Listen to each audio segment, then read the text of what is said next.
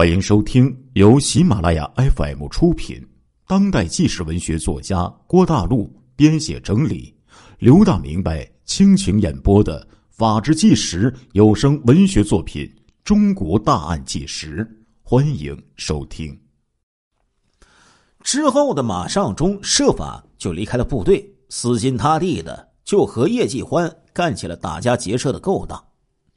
转眼呢。就到了一九九一年的六月九号这一天，叶继欢、陈志浩还有马尚忠一伙携带轻重武器。叶继欢和马尚忠手持 AK 四十七的自动步枪，手枪以风卷残云的速度窜至香港观塘协和街，洗劫五家店铺。警方闻讯赶来。叶继欢一伙的 AK 四十枪、自动步枪猛烈的射击，趁乱携赃物、赃款夺车从容而逃。接下来不到九个月，叶继欢一伙再次出动，洗劫大铺道两间金铺，并向警察开火一千九百六十余响啊！警察呀，却只还了一枪。枪声大作，令这个全城颤栗呀。虽说抢劫数额远远不及张子强的一元大款，但是他的知名度却远远胜过张子强。各位老铁可以去这个百度上去百度叶继欢这个照片，蒙着头，手拿 AK 四十七，现场抢劫，被拍摄下来，大家都可以看到这镜头哈。马尚忠呢，在这两个战役当中表现尤为出色。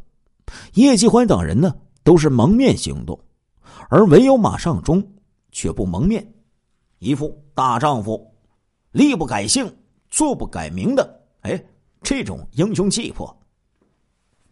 当时啊，不少高楼里装有摄像机，这一组抢劫的真实镜头就上了闭路电视了。后来呢？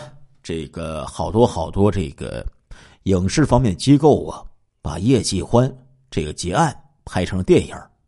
当时由任达华主演，叶继欢在这个港粤地区呀，那是异常的火爆啊。对于同道中人张子强来说，他不可能不知道叶继欢这个名字。他一直把自己和叶继欢比作。香港黑道的黑道双雄，张子强和陈志浩第一次见面的是在一次放风的时候。刘国雄和张子强走到陈志浩面前，那个时候陈志浩呢还在原地跑步呢。介绍一下啊，他就是我常说的陈志浩。你好，我叫张子强。张子强对着陈志浩笑了笑，说：“见到你很高兴。”张子强、陈志浩张大了嘴巴，惊愕的差点说不出话来。他早就已经听说有个大富豪张子强做了一个押车钞的劫案。见到你太高兴了，张老板，我们可以交个朋友吗？这是求之不得的呀。你还有多久啊？还有半年就出去了。好，我也争取上诉成功，早点出去。就在牢狱之中，不能啊过深的交谈。张子强与陈志浩呢，又不在同一个监牢里，这个放风的时间有限，他们只能靠着简单的言辞以及心灵的感应啊来交流。张子强出狱的时候，为什么在法院门口慷慨陈词？有个不可告人目的。哎，他是想借用媒体呀，为他发出宣言，以召集旧部，重张旗鼓开干呢。入狱三年对张子强来说，损失是惨重的，没有生意做不说，就是为了营救他，家里花的钱。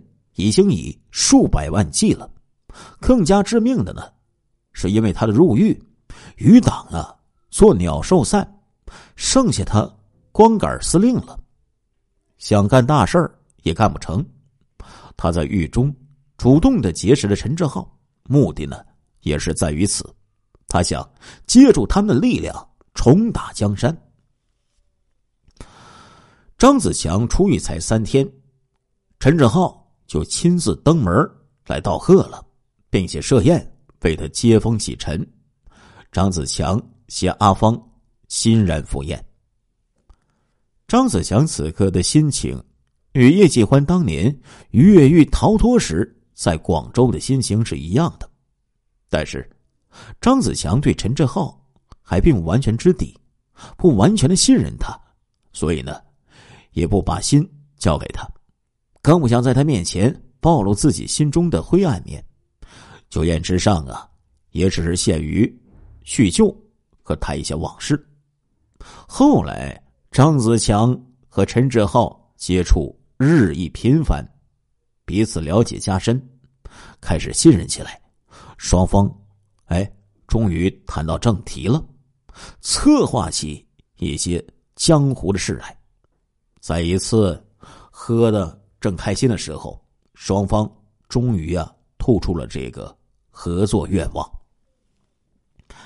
强哥，我一向都很佩服你的，你别这么说，兄弟啊，我我们团结起来的话，生意肯定会越做越大的。强哥，我也早有这个想法，但是我不怕你。不愿意嘛？你看，有什么想法，我们完全可以协商的呀。叶兄在香港不宜露面，马尚中几个人也在内地避风。我想，我们是不是能到内地做一点买卖呀？好啊，就这么定了。张子强啊，很久都没有做买卖了，免不了有些心痒手痒的。既然陈志浩有这番雄心，又主动的求助于自己，是应该出山了。在没有大买卖的时候，先做几笔，稳定军心再说吧。于是，一个二十世纪的贼王梦幻组合，就是从那一刻拉开了序幕。话说，在深圳的一家宾馆呢，一个高级套房里。张子强、陈志浩等人聚集在一起，密谋实施策划已久的一宗抢劫罪案。看来呢，已经谈的差不多了，只等张子强拍案定板。张子强这个时候也是一脸严峻，看不出那常挂在脸上笑容。他稍一沉思，一手拍桌，表示决心。就按。既定的方案去干，这里一切由阿浩负责，我马上返回香港办理那边的事儿。我相信各位呢都是经验老道之人，也不必太多嘱咐了。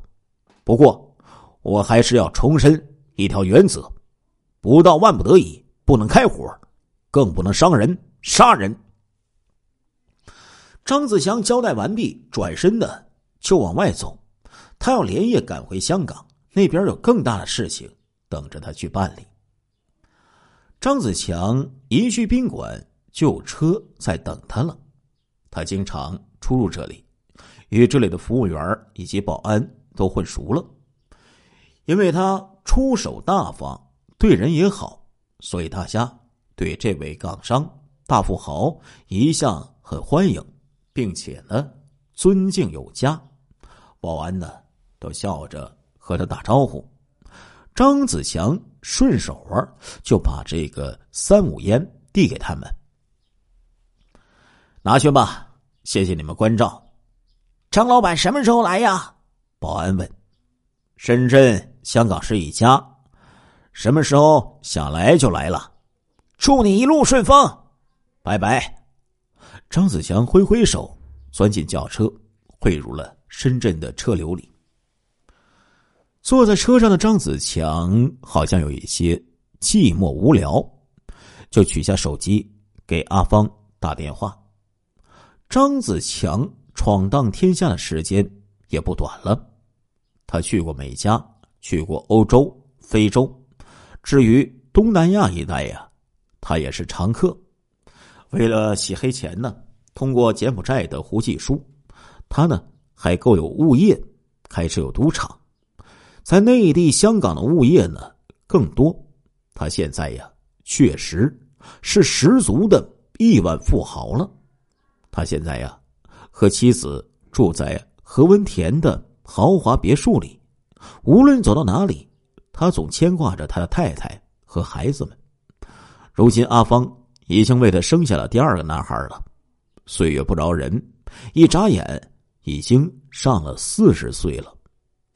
人生别的不说，他这得意的三件杰作呀，是永远值得他骄傲的了。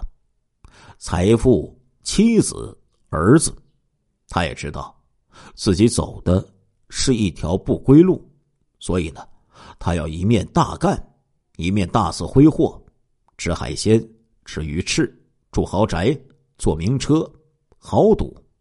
除了不玩女人，他什么？都想干，挥霍财富的时候啊，也就是挥霍着生命。他由一个穷小子变成了江洋大盗，生命本来就不值钱，只要享受了，死了也值了呀。这时候，电话响起，传来阿芳的声音：“喂，阿强，你在哪儿呢？”你和孩子好吗？我很想你们呀。我们都好，也想你呢。我马上就回来了，家里没什么事儿吧？哦，胡大哥那边来信儿了，他说他一切听从你的调遣。OK，知道了，晚安。张子强关了机，无比的兴奋起来，因为呢，他的出狱，因为他的重现江湖。先后走散的弟兄们又纷纷的向他旗下聚集起来，而且刘国雄、黄桂芬也将出狱投于麾下。如果合并了叶继欢的省港骑兵，那么他张子强可是香港乃至东南亚地区黑道力量最雄厚的一个老大了呀！他正在酝酿一项更大的行动。只是呢，还没有考虑成熟。一旦有了眉目，他想回内地拜访叶继欢，请回胡继书。他更为亢奋了，有如战士临战时的那种心态。陈志浩送走了张子强，又交代了一些注意事项，他也出了宾馆。陈志浩驱车直奔一个豪华别墅区。在深圳呢，他是从来不到宾馆过夜的。他在这里拥有一套豪华别墅，而且呀，还有一个可人的尤物在等他。他本来呢想请张子强等去他家里策划这起劫案，可是张子强说到家里目标太大了，不如到宾馆商量，更像朋友聚会聊天和谈生意。在黑道上，像张子强那样不贪女色的，几乎啊就没有。在这条道上的人，宗旨呢就是吃喝玩乐，金钱美女首当其冲。所以，张子强主持大富豪集团之使，只说不许强奸妇女，没说不许玩女人。如果不让黑道人物玩女人，那不是？要了他们的命了吗？玩女人呢，也有几种玩法。有的人呢喜欢纯粹的发泄，就像玩妓女一样，谈妥价格，哎，脱衣大干，放炮走人。另一种呢是找个两相恩爱的女人养起来，从他们身上寻找在老婆身上无法找到的欢乐和幸福。陈志浩啊，推崇后一种。当然了，他也玩妓女，但是，一到深圳，他就绝不会乱来。在他看来，妓女呢，只能满足他生理的饥渴，而不能满足心灵的需要。车在别墅区停了下来，陈志浩打发司机走后，按响了楼下的门铃。他身上有钥匙，但是他不开。他喜欢看到他的小宝贝儿开门的时候那灿烂的笑脸。一阵脚步声自院内响起，大门口灯亮了，接着门打开了，果然是一张灿烂的笑脸，但是带着几分恼怒。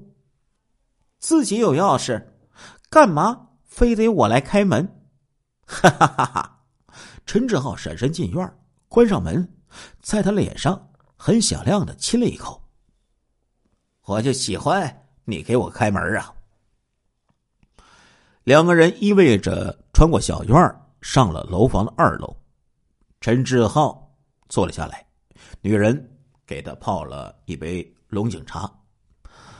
陈志浩出神的盯着眼前的女人，心里呀甜丝丝的。眼前的女人呢，不是丰乳肥臀型的这个性感的波霸，也不是天姿国色的绝代佳人。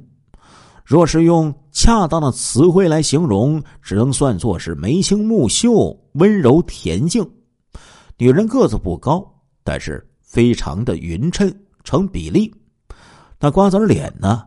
白净清秀，一对大眼睛明亮而有神，总是呢温情脉脉，说话声呢轻言细语，令人骨酥心醉。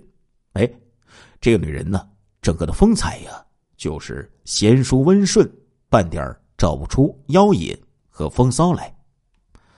在江湖闯荡，腥风血雨见惯了的陈志浩，就希望啊。回到这样一个温馨的港湾，在外面呢，他总把自己当做坏人，当做强盗。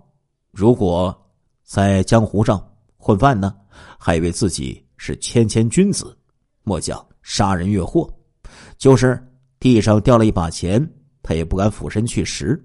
可是，一进了这座门一见到这温柔可人女人，陈志浩似乎就脱胎换骨。换成另一个人，哎，他所有身上的戾气呀，全都变成了一股男人的温情。他觉得自己很好笑啊，在外面出生入死，何以也知道儿女情长？是的，这是事实。他陈志浩一进这座门，就感到身心放松，神态安详。女人叫做罗月英。二十四岁，祖籍呢是湖南的嘉禾县，后来呢和家人迁到广东韶关北江区居住，直到中学毕业，她与很多年轻人一样，也来深圳打工。与陈志浩的相识，真的有一点罗曼蒂克的味道。那阵儿啊，罗月英呢在深圳一家大宾馆里做服务员，而陈志浩与叶继欢一伙呢。则经常把这家宾馆作为他们在深圳的据点。那个时候，深圳的这家宾馆实行标准化服务，规定啊，这个小姐呢不能收受客人的小费。宾馆的领导呢是基于社会风气不好，怕让收小费，一些不自觉的小姐丢下人格向客人索要。亲爱的听众朋友们。这一集的《中国大案纪实》播送完了，感谢您的收听，我们下一集再见。